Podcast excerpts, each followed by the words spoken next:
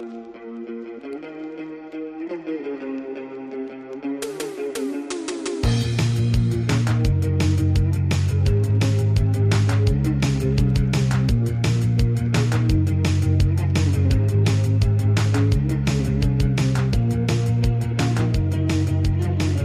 olá malta, como é que é? Sejam então muito bem-vindos a mais um episódio do Impasse. Pois é maltinha, cá estamos para mais um estupendo, incrível, nunca antes visto e inigualável episódio do vosso podcast preferido. Acho que é, não é? É, é malta, é. É o vosso podcast preferido, claro que sim. Olha, não é nada. Peço imensa desculpa. O que é que se passou durante estas duas semanas em que eu estive longe de, deste projeto audiovisual? Não se passou nada especial, malta, mas, mas pronto, vou-vos contar, não é mesmo, não é? Senão ficava estranho acabar aqui o, o episódio. Olhem, malta. No outro dia, e esta pausa dramática, olhem, no outro dia fui à praia e enquanto estava ali naquelas águas uh, amenas da Azurara, a apanhar uma. prestes a apanhar uma hipotermia, eu ouvi assim a música da Champions a tocar. E o que é que sucede? estava a decorrer um casamento lá perto, não é? Numa zona de, de eventos. E eu fiquei a pensar, pois, a música da Champions realmente, para quem conhece, para quem gosta de futebol, remete exatamente para aqueles momentos da entrada de, dos jogadores no, nos jogos da Champions e é, é uma música que a gente associa logo a futebol. No entanto, opá, eu acho que é inegável dizer que, que a música tem muita classe, malta. Fogo. Aqueles violinos, aquela sonoridade toda, pá, tem muita classe. Por isso eu acho, acho que é uma música bastante adequada, até, não é, malta? Pá, o que não foi adequado foi o, o noivo ir de chuteiras. Uh, ia de fato, mas ia de chuteiras para o casamento. Estranho.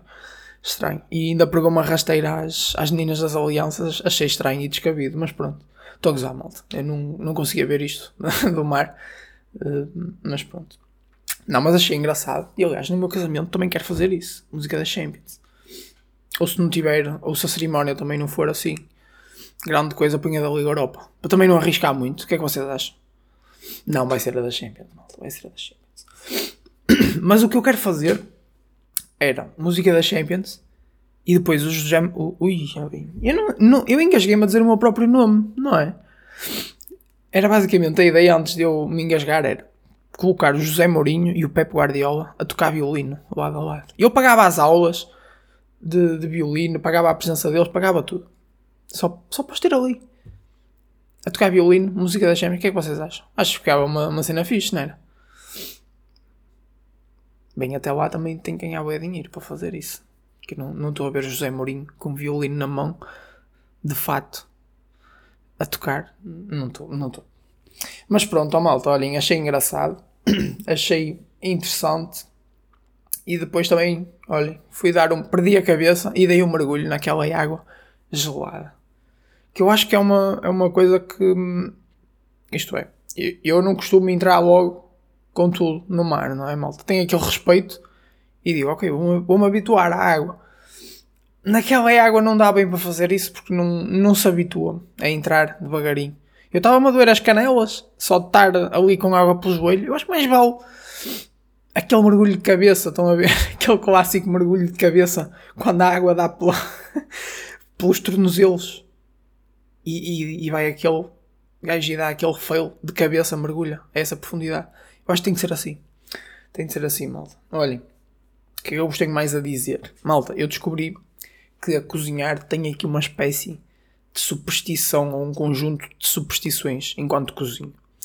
Uh, que não é nada mais, nada menos do que quando a minha mãe lá está, eu automaticamente penso, aí eu instalei o meu pé de uma maneira, peço desculpa, mano.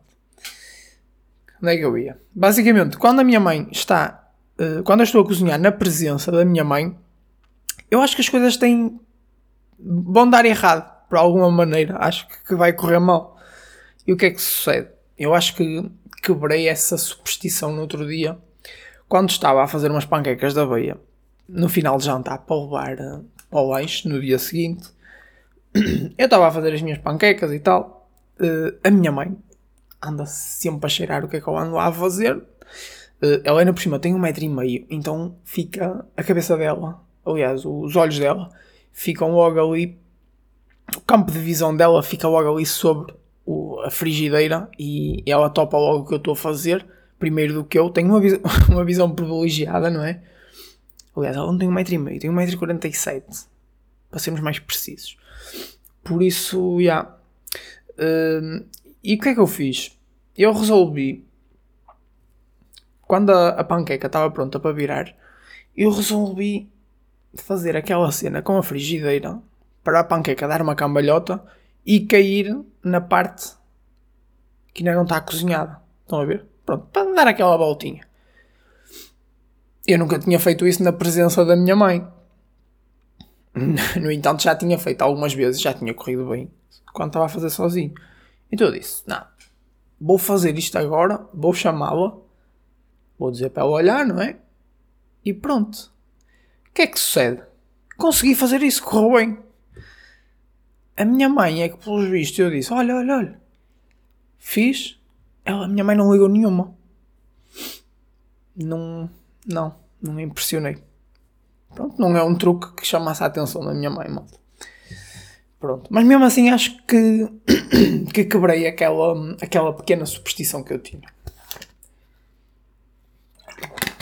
Malta, outra das dificuldades que eu tenho e que gostava de corrigir, porque, porque cá está, dá um certo estilo, não é? Que é picar, seja a cebola ou pimento, picar assim bem rápido, estão a ver? Eu não consigo. E faz-me impressão porque, pronto, acho que a qualquer momento posso picar, estou a picar, não é? E posso picar um, sabugo do mindinho e, e vai tudo para o assim, né? E não convém. Mas gostava de saber fazer isso bem rápido. Yeah. Olhem, não dá. Não dá, malta. Maltinho, o próximo tema que eu vos queria falar... Aí eu estou sempre rouco, não sei o que é que se passa. Mas, yeah. olhem, o próximo tema que eu vos queria falar uh, passou-se lá no trabalho. Uh, e eu estava a medir umas lentes e, uh, e naquela secção eu penso que era o chefe reuniu lá com os outros colaboradores e estavam a discutir uma estratégia qualquer para resolver, assim é que é, um problema.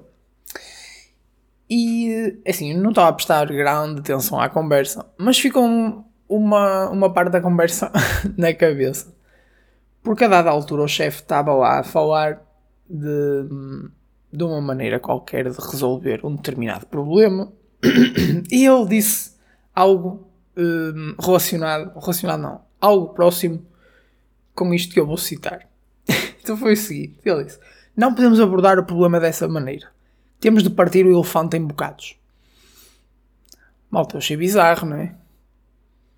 Porque é que precisamos de magoar um bichinho para resolver um problema na empresa, não é? É estranho. E onde é que vamos guardar os bocados do elefante? Que o elefante é um, um bocado o grande, não é? E, e outra vez porque é que precisamos de magoar o, o bichinho, né? Pá, estranho. Olhem, malta, não sei. Mas eu acho que a expressão não era bem esta, né? Era aquela do, do elefante na sala. Não vamos ignorar o elefante na sala, né?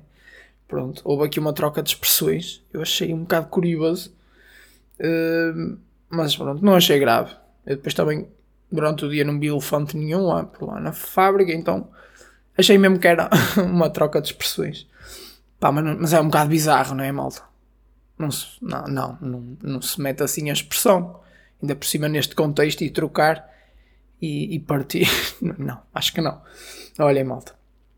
O que é que sucede? Nessa semana também, a empresa uh, onde eu estou a estagiar celebrou 50 anos, que é uma marca muito boa cá em Portugal, não é? 50 anos cá em Portugal. Por cá de ter para aí uns 700 anos uh, na Alemanha, acho eu. Yeah. Uh, mas, mas yeah, houve ali uma, um, um almocinho especial e tal, ofereceram-nos o almoço, houve bolinho e tal. O que é que sucede? Uh, eles vão celebrar isto, isto, pronto, este, este marco na história da, da empresa em Portugal, vão celebrar com um jantar de gala em setembro. Malta, eu nem sabia que, que o jantar de gala, que, que era um evento que exigia uma série de de cenas. É tipo um protocolo, pelos vistos. e eu nem sabia que. Com licença. Que havia aquele dress code para ir a um jantar de gala. Pá, isto é um bocado estúpido eu estar a dizer isto, mas eu não, não fazia ideia. Mas de facto é. E pelos vistos, vai haver passadeira vermelha. Quando eu perguntei se havia dress code, responderam-me que sim, porque ia haver passadeira vermelha. Ou então é só uma cena que, ok, convém levar uh, uma certa roupa porque vai haver passadeira vermelha. Malta, não faço ideia. Eu, eu não faço ideia o que é que se vai passar. Uh, mas, mas, yeah, mas estou um bocado à toa com isto. Se calhar vou levar fatinho, né? Se calhar não, vou, vou mesmo. Mas, mas yeah, é isto, malta. Olhem, vou precisar de ajuda. E uh, eu gostava de saber se algum de vocês tem o número da Lili Canessas. Porque eu vou precisar aqui de um workshop de pronto, de, de glamour, de. E porque eu, eu, tô, eu, eu gosto de francês, mal. E eu às vezes uso certas palavras também para para meter o sotaque francês. Eu não sei, se, não sei ou não se é bem conseguido da minha parte este sotaque francês. Epá, mas a verdade é que eu gosto e estou com este vício. Quando falo, quando digo alguma palavra em francês, carrego um bocadinho no sotaque para irritar as pessoas. Não sei se da vossa parte estou a conseguir irritar, não sei. Em princípio estou, mas é desde o início do episódio. Mas já, malta. Acho que era gira. Olha, até era fixe convidar aí a, a Lili Canessas para o, para o podcast. Fazíamos assim um episódio sobre cerimónias e, e chiquezas. O que é que vocês acham? Acho que tinha tudo para correr bem, honestamente. Olha. Mas é isso. Oh, malta, olhem, outra cena que tenho gostado bastante de ver é, é vídeos sobre viagens. Uh, nomeadamente, o que me chamou mais a atenção uh, estes dias foi um vídeo sobre os Açores, mais concretamente um vídeo sobre a Ilha do Corvo. Um, foi, eu acho que este, este canal de YouTube é, é muito conhecido cá em Portugal, uh, chama-se o Stay Classy Vlog. E é basicamente um casal de dinamarqueses que viajava pelo mundo e, e quando veio a Portugal gostou tanto uh, do país que ficaram por cá e, uh, e foram fazendo uns vídeos sobre como era viver em Portugal e e as nossas maravilhas e tal. Uh, e, e, eles fizeram este vídeo sobre. Aliás, fizeram um conjunto de vídeos sobre os Açores. Uh, acho que é a segunda vez que eles vão lá. E desta vez eles foram à Ilha do Corvo e fizeram um vídeo ao redor da ilha e de como era viver naquela ilha, que é bastante pequenina. E eu acho que está super interessante. E uh, yeah, eles estão basicamente a fazer muito pela, pela cultura e pelo turismo português. Eu achei super interessante e, e vai ficar como recomendação desta semana. O vídeo chama-se The Impossible Civilization of Portugal. Ui, que todo inglês, Zé Miguel. Nossa. Mas, yeah. Uh, yeah. Eu acho que vocês deviam ver. Porque fala um bocadinho da história da ilha, dos... Do, de como as pessoas foram... Uh, por exemplo, acho que era a, internet chegou lá muito tarde, porque, porque havia algumas ilhas nos Açores que são mais próximas do continente uh, americano, nomeadamente do Canadá, são mais próximas do Canadá do que propriamente Portugal continental. Então havia aqui umas dificuldades, uh, pronto, para, para eles se autossustentarem. E, uh, e eles, para ganhar a vida ou para, pronto, para sobreviver, né? Tinham assim negócios um bocado bizarros ou assim um bocado pá, que nós não imaginaríamos que, que faziam. Por exemplo, eles, eu acho que eles faziam algum. Acho que utilizavam óleo de, de baleia, por exemplo, para produzirem algum. Ou, ou melhor, esse óleo de baleia era utilizado para produzir eletricidade e vendiam imenso isso para Londres. Era assim uma cena qualquer. Pá, inúmeras curiosidades. Por exemplo, tinham, tinham uma plantação de abacaxi ou de ananás e era a única que não se situava no Equador. Pá, achei bastante interessante. Tem muitas curiosidades aqui sobre esta pequena ilha nos Açores. Portanto, já, vou deixar aí o, o título do vídeo que é mais fácil para vocês acederem. E, e é isso, malta. Espero que tenham gostado. E nós vemos então na próxima semana ou na semana que me apetecer, malta. Por isso, já, olhem, fiquem bem. Abraços e beijinhos. Até à próxima. 教教。